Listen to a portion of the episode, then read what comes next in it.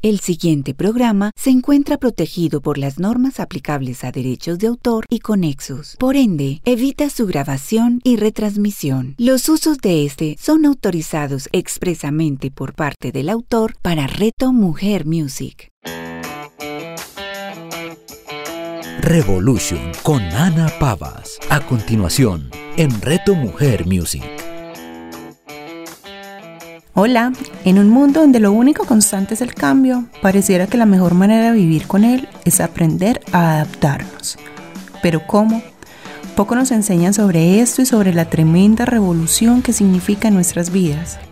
Soy Ana Pavas y te doy la bienvenida a Revolution, un espacio para aquellos que creen que la vida es toda una aventura para encontrarse a sí mismos, para redescubrirse, para comprender lo que realmente importa, nuestra propia verdad. Y el episodio de hoy para mí es muy particular, es muy hermoso porque les voy a compartir una vivencia, una experiencia personal, una experiencia algo fuerte que viví hace algunos días apenas y que me llevó a, digamos, pensar mucho acerca de qué cosas requiero y también deseo que nazcan en mí en este, en este nuevo tiempo y que me permitan tan solo transitar cada día, todos estos días que están llegando, con mayor bienestar. Te voy a contar toda esa experiencia porque quiero simplemente que tomes lo que te sirva de allí, que, que hagas de, de eso un momento para hacer conciencia de si tú también has tenido uno o varios de estos mismos síntomas, por así decirlo, y al final te voy a contar a qué se debe todo lo que he encontrado, los estudios que me he encontrado a propósito de este tema y sobre todo lo más importante, te voy a dar algunas herramientas para manejar una situación como esta. Siento que esta experiencia comenzó realmente o simplemente como con una sensación de miedo.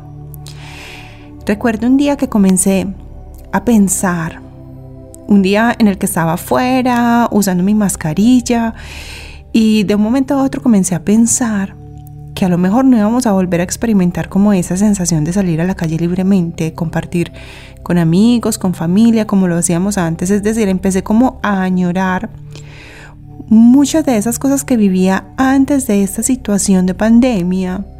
Pero detrás de esa añoranza llegó un sentimiento, una emoción que yo lo relaciono de alguna manera con miedo. Sobre todo cuando a mi mente llegaron como pensamientos acerca de si los niños de esta generación, en especial mis hijos, y creo que eso nos puede pasar a muchas mamás, iban a tener como que acostumbrarse a vivir de esta manera, casi que sin juegos cercanos, sin abrazos entre ellos. Recuerdo claramente en ese momento que como que me inundó una sensación yo, yo siento que pudo haber sido como de miedo, como un sentimiento de desesperanza. Entonces aquí está la primera conciencia que hoy hago. Yo normalmente suelo ser una mujer que ve muchas oportunidades en cada situación, que normalmente agradece en lugar de quejarse y que no suele tener muchos pensamientos como muy trágicos eh, o, o negativos. Sin embargo, no estoy libre de caer, como seguramente te ha pasado a ti o le ha pasado a alguien más en algún momento, en algo que los estudios de hoy en día llaman un agotamiento. Es como ese juego en el que la mente realmente se siente cansada y comienza a salirse del momento presente y a conectar con ese tipo de pensamientos que realmente están muy relacionados con el futuro, porque miren que yo estaba pensando en qué pasaría si en el futuro esta situación es. Sin embargo, yo por ejemplo no tengo miedo al contagio y creo que tampoco tengo mucho miedo a lo que hay alrededor de la muerte. Pero sí estaban llegando todas esas emociones también asociadas miedos alrededor de la pandemia y de lo que la pandemia había traído. Luego de esos días eh, en, lo que es, en los que este pensamiento era muy recurrente cada vez que yo salía, cada vez que miraba a los niños, cada vez que veía a otros niños, eh, también comenzaron a llegar como sensaciones que, que no me hacían sentir muy bien en cuanto a las restricciones que yo estaba viviendo. Para mí, yo siento que, casi que puedo llamar a eso que es una sensación como de asco. No encuentro como una mejor palabra para describir lo que mi cuerpo o como lo que mi alma siente cuando se siente restringida, como, como, como en una camisa de fuerza. Es decir, me angustia mucho pensar en ese momento que no iba a poder salir a donde quería, asistir a las clases, las reuniones, los eventos como quería, como, quería, como podía hacerlo antes.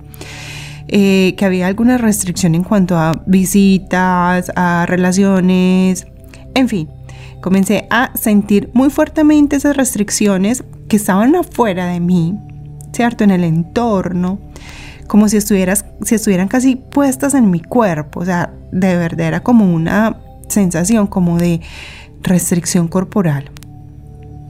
Y como siempre he creído que tengo como cierto grado de claustrofobia, es decir, no me gustan los lugares muy cerrados, necesito el aire limpio, necesito el aire puro, necesito sentir que mi cuerpo se puede como expandir y mi respiración, soy muy de exteriores. Entonces se podrán imaginar lo que significa poder sentir casi que en mi cuerpo las restricciones que mi mente estaba percibiendo afuera. Por otro lado, mis hábitos o mis rutinas que normalmente están muy establecidas comenzaron a cambiar. Llevaba algunas semanas en las que, por ejemplo, no practicaba mucha, mucha actividad física, mucho ejercicio. Eh, algunas semanas en las que la comida que preparaba ya no era tan saludable, estaba casi que tratando de salir del paso con la alimentación. Comencé entonces a sentir que estaba perdiendo hábitos de vida sana simplemente porque estaba llegando de alguna manera a sentirme desmotivada, como apática. Así que miren que ya vamos sumando varias cosas como estos síntomas que les voy contando y, y, se los cuento a partir de eso que yo fui viviendo y fui encontrando como en mi día a día durante algunas semanas. Muchas de esas cosas pueden ser totalmente normales para muchas personas, pero les aseguro que no para todas. Y cada uno de nosotros sabemos muy bien cuáles cosas comienzan a ser como señales de que algo no está muy bien con nosotros, de que algo se está moviendo. Mi punto de quiebre finalmente fue el día en que hice la conciencia que llevaba varias semanas con un fuerte resfriado que no se pasaba, no se curaba, no, ni, ni, ni iba para adelante ni iba para atrás. Pero un día además de ese, digamos, bajonazo físico en la salud, tenía un bajonazo a nivel emocional muy fuerte. Eh, un día en el que no quería, no tenía como esa sensación de querer hacer nada, pero que se fue como prolongando por unos cuantos días. Y como les digo, a lo mejor tener una tristeza durante uno o dos días es normal y conectar con eso nos hace muy humanos y nos hace reconocer esa humanidad. Pero cada uno de nosotros sabe los niveles que pueden ser normales para eso en cada uno. Y cada uno de nosotros sabe cuántos días puede sostener eso en el tiempo. Así que yo de mi parte comprendí que me estaba pasando algo que no era normal y que estaba entrando como en un momento, no una crisis fuerte, pero sí que era un momento no muy sano o muy eh, de mucho bienestar para mí. Así que simplemente dije o decidí hacer varias cosas al respecto, decidí cómo tomar acción. Primero decidí levantar la mano y tener una conversación con alguien que realmente pudiera servirme como un tipo de terapia. Porque yo necesitaba hablar con esto, además de poderlo hablar con mi esposo, además de poderlo hablar con una amiga, necesitaba realmente ponerle como pies y sentido a esto. Y además, entonces, procedí como a analizar, a canalizarme a mí misma también, eh, en, que había perdido de mi cuidado personal, de mi propio presente. En esa búsqueda entonces como de respuestas, ese día que decidí tomar acción, eh, encontré un concepto que se está, digamos, manejando mucho hoy, en, sobre todo en Europa, y que me llamó mucho la atención porque de cierta forma yo estaba teniendo algunos de los síntomas que han sido analizados para este concepto. El concepto está siendo estudiado por una psicóloga española, no es mío, pero además también eh, Pilar me habló, Pilar Sordo me habló de él y entonces indagué un poquito más y se llama la fatiga pandémica. Y básicamente surge de lo siguiente. Surge cuando las personas comienzan a sentir mucho miedo de contagiarse, miedo a la muerte, miedos en general alrededor de la pandemia, entonces a perder el trabajo o el sustento, a las restricciones que están teniendo o sintiendo, a la incertidumbre que están manejando, como a esa falta de seguridad en el ambiente, a las malas noticias. Surge también, además, cuando o además debido al cambio de rutinas. Es decir, obviamente toda esta situación pandémica nos ha llevado a que cambiemos rutinas, a que estemos confinados, a que perdamos algunas rutinas, a que tengamos que implementar otras, a que tengamos algunas pérdidas materiales, físicas, de personas, o, también a que tengamos muchas otras ganancias. Y digamos que todo ese movimiento que, que casi que es como de entrada y salida de muchas cosas a nivel emocional, mental y físico en nuestras vidas hace que estemos entrando en esta fatiga pandémica. En mi caso en particular, que creo que durante esos días lo que me pasó pudo deberse en parte a ciertos síntomas que se asociaban a esta fatiga pandémica, pero también tengo ahí un tema personal de flexibilidad, límites del que te hablaré luego. Pero hoy quiero centrarme en ese concepto de fatiga pandémica que creo que es supremamente importante que conozcamos y que podamos reconocer si alguno de nosotros o alguna de las personas que están a nuestro alrededor comienza a entrar en este tipo de fatiga. Lo interesante es que se trata de un conjunto de síntomas que están relacionados con fatiga mental, emocional y psicológica, ¿sí? Pero que finalmente se van a traducir en una fatiga también física, a nivel físico, a nivel corporal. Es decir, no, no se trata de que la persona se sienta agotada como si hubiera practicado mucho ejercicio a nivel físico, sino que la persona comienza a sentirse muy agotada con muchos pensamientos recurrentes, muy agotada, agotada a nivel emocional, y entonces esto sostenido en el tiempo termina afectando tu cuerpo. Lo primero entonces que deberíamos determinar es estamos llegando a un momento de como de ese agotamiento y después entonces tener un poquito de un, un minuto de coraje para tomar acción. Una vez identifiquemos esto, hay algunas cosas que están siendo recomendadas para poder gestionar esa fatiga pandémica. Yo traje aquí algunas de las cosas que me encontré en esos estudios de la psicóloga Patricia Ramírez, de mi querida Pilar Sordo y en general de lo que se, ha estado estudiando acerca de fatiga pandémica, pero digamos que los adecué también y te los presento hoy de acuerdo a lo que viví en esa experiencia mía durante esas semanas. Entonces, te traigo una recopilación de cinco puntos que para mí son los más primordiales una vez que tú determines que estás entrando posiblemente en una fatiga pandémica. Número uno, reconoce, sé honesto contigo mismo y en lo posible habla con alguien que tenga cierto grado de conocimiento acerca de todas estas emociones. Reconoce que estás cansado, es un primer paso para la gestión emocional, sin juzgarlo porque la emoción que está llegando para traer un mensaje es muy importante para cada uno de nosotros y nos damos el permiso de escucharlas. Y finalmente también puede convertirse en una mejoría en tu salud física. Número 2. Revisa las conversaciones internas que estás teniendo. De nuevo, sin juzgarlos. Solamente revisando esas conversaciones nos vamos a, como a dar cuenta de los puntos donde nos estamos sobreexigiendo, donde nos estamos sobrecargando. Nos vamos a dar cuenta de qué tan flexibles o qué tan rígidos estamos siendo con nosotros mismos durante esta situación. Cuando tengamos esa conciencia de cómo nos estamos hablando a nosotros mismos, de cuál es esa conversación interna que tenemos con nosotros mismos, porque es la mayor conversación que tenemos en el día, o sea, la conversación más larga que tenemos durante el día siempre serán las conversaciones internas. Así que una vez que tengamos esa conciencia, eh, ya tenemos como check el primer paso para cambiar nuestro estado emocional, que siempre, siempre parte de esa conversación interna. Número 3.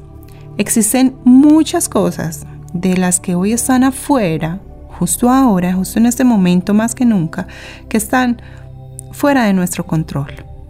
Pero definitivamente existen otras que sí podemos controlar o gestionar, que sí están en nuestras manos ahora. Así que es importante centrar nuestra atención y nuestra capacidad de control sobre aquellas cosas que sí podemos controlar. Todos los expertos hoy en día consisten en que establecer rutinas eh, es eh, o, poder controlar o gestionar las cosas que tenemos a nuestro alcance ayuda a establecer rutinas y que eso es igual a un aumento en la confianza y en la seguridad de las personas. Es decir, cuando sentimos que todo está fuera de nuestro control, la desconfianza y la inseguridad aumentan, por lo tanto, aumenta entonces también ese agotamiento pandémico y aumenta también, digamos, ese movimiento emocional. Sin embargo, y este aquí es un apunte personal de, de, toda esa experiencia que yo tuve, es procuremos aprender a combinar ese control de las cosas que sí tenemos con un poco de flexibilidad. Sé que suena como muy raro, como muy loco, pero un control demasiado rígido puede producirnos también una sensación de camisa de fuerza si tú, al igual que yo, necesitas cierto grado de libertad. Así que, por ejemplo, entabla algunas rutinas, pero continúa preguntándote cada día si en realidad esa rutina es la, que te hace sentir mejor, es como la que eh, con la que puedes convivir mejor. Si esa respuesta en algún momento es no, esa rutina no me hace sentir bien, no estoy eh, siendo capaz de sostener esta rutina en mi vida, entonces simplemente establece una nueva rutina cámbiala, acomoda cada rutina a tu propio estilo de vida, a tu propia forma de ser, a tus propias emociones. Sé que afuera hay mucha información acerca de cómo establecer rutinas, de qué hacer, de que por favor te levantes a las 5 de la mañana, de que hagas ejercicio en determinado momento, de que comas durante esto, de que tomes tantas em, tanta cantidad de cosas al día, eh, te acuestas hasta ahora, eh, revises el celular hasta ahora. Es decir, hay mucha información tratando de imponernos ciertas rutinas, pero por favor, trata de acomodar cada rutina a tu, a tu propio sentido, a tu propia sensación de bienestar. Así que el número tres es, controla lo que está bajo tu control Gestiona todo lo que puedas controlar que sí es en tus manos, pero en medio de ese control permítete ser flexible de acuerdo a lo que tú requieres. Número 4. Implementa actividades que regulen tus propios neurotransmisores en tu cerebro y que te ayuden también desde ti mismo a gestionar tus emociones. ¿Qué actividades? Dormir, hacer actividad física, ojalá diaria, meditar o simplemente orar. No necesitas sentarte en una posición de loto, como te lo he dicho. Si te conectas más con una oración, lo importante es tener tus instantes de devoción. Realiza, por ejemplo, escaneos corporales, que si no sabes hacerlo, me puedes consultar y te ayuda a realizar tus propios escaneos. Realiza respiraciones conscientes durante el día. Tómate algunos minutos en algunos momentos particulares del día para decir voy a hacer tres o cuatro respiraciones profundas de modo consciente. Trata de implementar alguna actividad diferente en tu vida que te guste, alguna manualidad, alguna lectura, alguna escritura. Eh, descansa. Y vuelvo y te digo, es en particular, sé que no es fácil para mucha gente, por lo menos para mí, aprender a descansar. Pero si algo he aprendido es que no hacer nada a veces es lo mejor que podemos hacer. Número 5.